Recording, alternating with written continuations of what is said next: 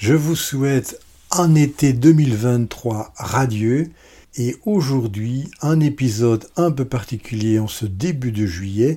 Je l'ai appelé kaléidoscope. Pas facile à dire. En fait, nous allons parler de jingle, de contes, mais aussi de la relation entre le podcast et la tradition orale. Bonjour, bonjour à vous qui avez décidé de changer votre relation au temps. Entre-temps est le podcast qui est fait pour vous.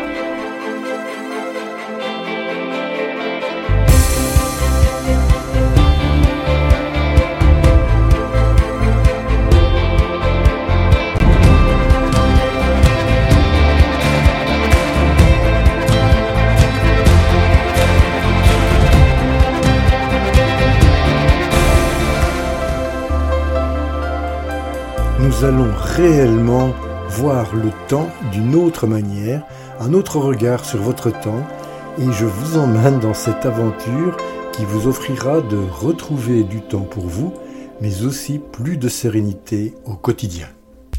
Bonjour, bonjour à vous qui me faites le plaisir et l'honneur de m'écouter.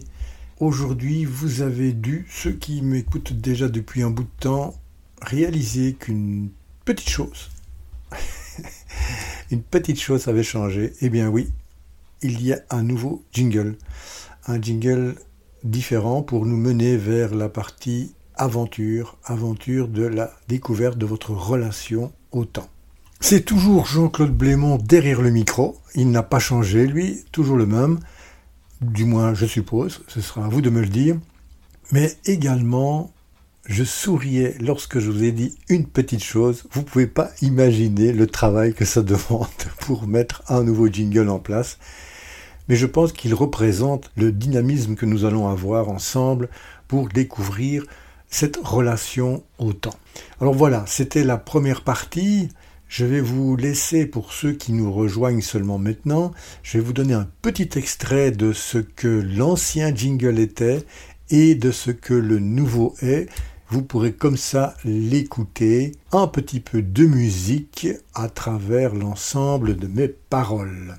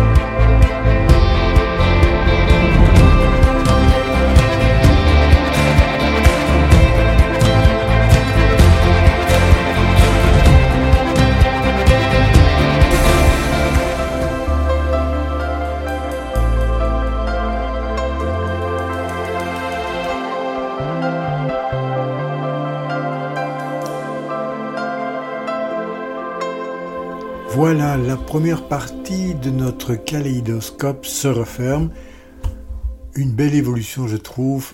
Je pense qu'on retrouvera encore ce jingle plus tard. Mais bon, voilà. Tout est changement dans la vie, c'est comme ça. C'est la nouvelle normalité. Bien, j'espère qu'il vous plaira. N'hésitez pas à me donner votre avis et vous pouvez toujours me contacter via l'adresse mail, le courrier électronique j'aime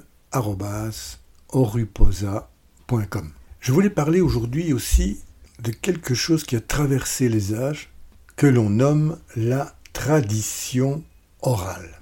Alors qu'est-ce que c'est que cette tradition orale? Eh bien en fait, c'est une forme de transmission de l'information, d'histoire en fait, faite de culture et qui permettait de conter des récits historiques basés en fait sur une communication purement verbale. Et par essence, elle était utilisée lorsque l'écriture n'existait pas encore, du moins l'écriture existait mais n'était pas disponible pour tout le monde. Qu'est-ce que je veux dire par là? Ben, C'est qu'il y a, il faut même pas remonter euh, très loin, deux ou trois cents ans, ce n'était pas tout le monde qui pouvait lire, voire écrire c'était réservé à une frange de la population, et plus on remonte dans le temps, plus on se rend compte que cette petite portion de la population qui pouvait réellement lire et écrire était relativement réduite. De plus, les moyens et les supports d'écriture, eux aussi, étaient réduits. Ce qui veut dire que la seule façon de communiquer l'information, l'histoire, une partie de la culture également, eh bien, c'était la communication verbale, la communication orale. Elle est donc pratiquée, en fait, cette communication depuis des siècles, et à travers toutes les cultures et à travers le monde entier. Alors il y a des pays qui la pratiquent encore aujourd'hui, je dirais non pas pour éviter les livres ou les écrits, mais plutôt comme une tradition, et l'Afrique est reconnue pour cela, ainsi que certains pays d'Asie où on écoute encore les anciens nous raconter de belles histoires. Alors ça peut être des histoires, mais ça peut être également ce qu'on appelait à l'époque des légendes, faire rêver un peu les enfants, les plus jeunes et les personnes qui écoutaient. Mais également des contes. Et est venu, et c'est pour ça que je vous ai passé un peu de musique, rassurez-vous, je ne vais pas le faire, mais les chansons, les chansons viennent de là, viennent du fait qu'on passait en fait l'information d'une manière orale et pour lui donner un peu un contexte ou une forme plus agréable à écouter que la voix peut-être d'un vieillard qui racontait des histoires. Voilà. On y retrouvait également des leçons de vie, par exemple. Ça, c'était réellement transmis de génération en génération par cette tradition orale afin de permettre que eh bien, les générations futures ne fassent pas les mêmes bêtises, ou du moins évitent, évitent les aléas que les plus anciens, les précédents, avaient dû vivre pour pouvoir être ici aujourd'hui et raconter une histoire. Mais pourquoi je vous raconte tout cela? Eh bien en fait, euh, ce que nous faisons aujourd'hui, à travers un podcast, eh bien on peut établir un certain lien avec cette fameuse tradition orale en considérant que ben, les podcasts modernes sont une évolution de, de cette tradition ancestrale. En fait, ils permettent à vous, aux gens, de partager des histoires, ça c'est plutôt moi qui le fais, et à vous de pouvoir les écouter. Mais c'est pas forcément que des histoires, ça peut être des connaissances, des expériences, des idées, mais bien sûr en utilisant une technologie qui n'existait pas à l'époque. Et en fait, comme la, tradition orale, les podcasts peuvent servir à, préserver et à transmettre bah, des récits ou des informations culturelles ou tout autre, hein, parce qu'il existe aujourd'hui des podcasts sur toute une série de sujets. Mais le fait de cette tradition orale vous savez, moi je m'imagine toujours, imaginez un, arbre gigantesque, très beau, très, très grand, avec euh, une couverture énorme, et puis les enfants et, l'ancien, enfin je dis les enfants, ça peut parfois être autre que des enfants, qui viennent s'asseoir autour de l'arbre en fin, en fin de journée, où on partage ces fameuses histoires, légendes et contes. Eh bien, ça crée également un sentiment de, de communauté, ou d'appartenance. Et je pense qu'on le retrouve également quand vous écoutez un podcast. Il y a petit à petit un lien qui se fait entre les personnes qui écoutent et celles qui parlent. En, du moins, moi, c'est ce que je ressens. Je ne parle pas juste en face de mon micro et de mon écran pour voir comment ça s'enregistre, mais bien au contraire, je vous imagine. Je vous imagine m'écoutant, soit dans votre voiture, euh, soit dans votre cuisine, euh, ou simplement dans le jardin en train de m'écouter. Et, pour moi, c'est à chaque fois très différent, mais c'est réellement mon imaginaire qui travaille, un peu comme ces fameuses traditions orales. Alors la grande différence, la grande différence, c'est que les podcasts, ils peuvent être enregistrés et diffusés comme je le fais ici, ce qui vous permet en fait de pouvoir l'écouter quand vous voulez, au moment où vous voulez, où vous voulez. Vous devez pas venir vous asseoir en dessous de l'arbre l'écouter.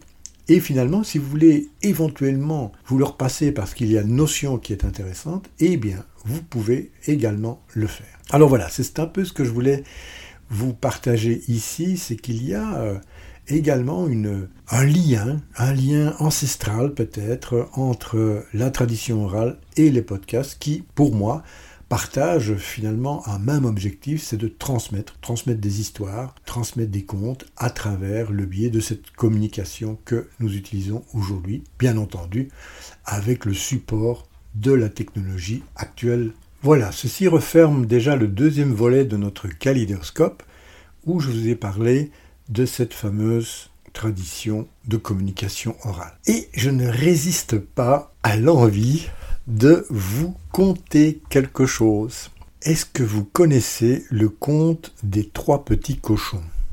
Alors si vous restez avec moi jusqu'à la fin, vous verrez qu'il y a dans ce conte une relation au temps. Vous êtes prêts? Vous êtes prête Alors on y va. Wow, ça ici j'ai toujours rêvé de le faire. On y va. Il était une fois trois petits cochons qui vivaient avec leur mère. Un jour, elle leur dit qu'il était temps de quitter la maison et d'aller construire eux-mêmes leur propre maison, leur endroit où, ils allaient continuer leur vie. Et donc, les trois petits cochons partirent chacun de leur côté. Le premier petit cochon était pressé de finir rapidement ce qu'il devait faire, construire sa maison. Donc il, décida de construire une maison en paille. Il pensait, bah oui, que ça, ça, suffirait, ce serait suffisant pour le protéger. Mais là, vous savez qu'il y a ce fameux mangeur, hein, le, loup. Ce sera notre mangeur de temps plus tard. Il rôdait dans la forêt et il vient frapper à la porte de la maison de paille. Son intention, c'est quand même de manger le cochon. Hein. Le loup se met à souffler, souffler, et il souffle tellement fort que la maison s'effondre. Alors le premier petit cochon, il réussit à s'échapper et il se réfugie chez son frère, le deuxième petit cochon. Celui-ci était un peu plus avisé, donc euh, il décida de construire une maison en bois. Il pensait que ce serait plus solide que de la paille, et il avait raison. Mais le loup les avait repérés ils étaient maintenant deux dans la maison, et lui, ça l'intéressait, parce que s'il pouvait se faire deux petits cochons, c'est quand même mieux qu'un seul. Et donc le même procédé se répéta. Le loup se posta devant la maison, commença à souffler, à souffler de toutes ses forces, et à un certain moment, la maison de bois s'effondre également. Heureusement, ces deux petits cochons réussirent à s'enfuir et se réfugièrent chez le frère aîné alors peut-être parce qu'il était l'aîné dans le conte, lui était beaucoup plus prévoyant que ses deux frères, et il avait décidé de construire une maison en briques, qui serait solide et résistante. Le loup était quand même furieux, parce que ça faisait déjà quand même deux fois qu'il avait essayé de manger les petits cochons et qu'il n'y était pas parvenu. Donc il se présente à la porte de la maison en briques, et pour lui, même scénario, il commence à souffler de toutes ses forces, mais la maison ne bouge pas d'un pouce. Alors là, ça énerve réellement le loup. Hein. Là, il commence réellement à avoir euh, la gorge serrée et il voit qu'il y a une cheminée et il décide d'entrer par la cheminée puisqu'il ne peut pas entrer par la porte. Mais le troisième petit cochon, le frère aîné, il avait allumé un feu dans cette cheminée et le loup se brûla les fesses. Finalement, le loup abandonna et s'enfuit. Voilà. Voilà cette petite histoire, ce conte des trois petits cochons. Et donc, quels sont les enseignements que l'on peut tirer de cela? Ben, Tout d'abord, les trois réalisèrent que la maison en briques était plus sûre et décidèrent bien entendu de vivre ensemble dans cette maison qui était solide. ils vécurent heureux et en sécurité bien entendu, sachant qu'ils avaient fait le bon choix. Eh bien, je vous avais dit qu'il y avait une relation avec le temps. Eh bien, c'est la même chose avec votre approche pour retrouver du temps. Eh bien, ça prend du temps. Il faut construire solide. C'est pas en quelques outils et quelques petites techniques que vous allez reprendre possession de votre temps et d'en retrouver pour vous. Il y a du travail à faire. Je ne dirais pas que ce soit un travail acharné, mais il y a du travail à faire. Il faut être prudent également. Prudent, prudent quand on vous dit que vous allez retrouver comme ça une heure par jour en ne faisant presque rien. C'est-à-dire pratiquement pas d'effort. Je, ne pense pas. Je ne pense pas que ce soit possible. Ça risque de s'effondrer très rapidement comme la maison de paille, parce que ça ne va pas être construit sur de bonnes et solides fondations. Ensuite, il faut être persévérant. Pour obtenir des résultats durables, un peu comme cette fameuse maison en briques, eh bien il faut la construire, il faut une persévérance. Et parfois, ça devait être relativement difficile pour ce petit cochon qui construisait brique après brique sa maison solide, de voir que ses deux frères, qui avaient déjà terminé depuis très longtemps, pouvaient s'amuser. Mais finalement, qui avait raison? Et donc, la grande leçon, c'est quand même la mise en garde contre des choix rapides et faciles, qui peuvent être finalement vulnérables dès que les premières grandes difficultés, voire même petites, vont se présenter. Effectivement, aujourd'hui, nous sommes quand même dans une société où on veut tout tout de suite et tout facilement. Alors c'est un choix, c'est un choix à faire, mais la direction que moi je propose, c'est d'y aller pas à pas et de construire, brique après brique, quelque chose qui sera durable et qui vous permettra de retrouver du temps pour vous, quel que soit, et c'est en liaison avec l'image, quelles que soient les intempéries ou les dangers qui frappent à votre porte. Je vous remercie pour votre présence chaleureuse et votre écoute et je vous donne rendez-vous au prochain épisode dans lequel nous aborderons les cycles. Nous allons commencer à voir les cycles énergétiques et comment ils peuvent nous aider dans la planification de nos activités. Je vous propose de continuer l'aventure sur le site internet oruposa.com. À très bientôt. Au revoir.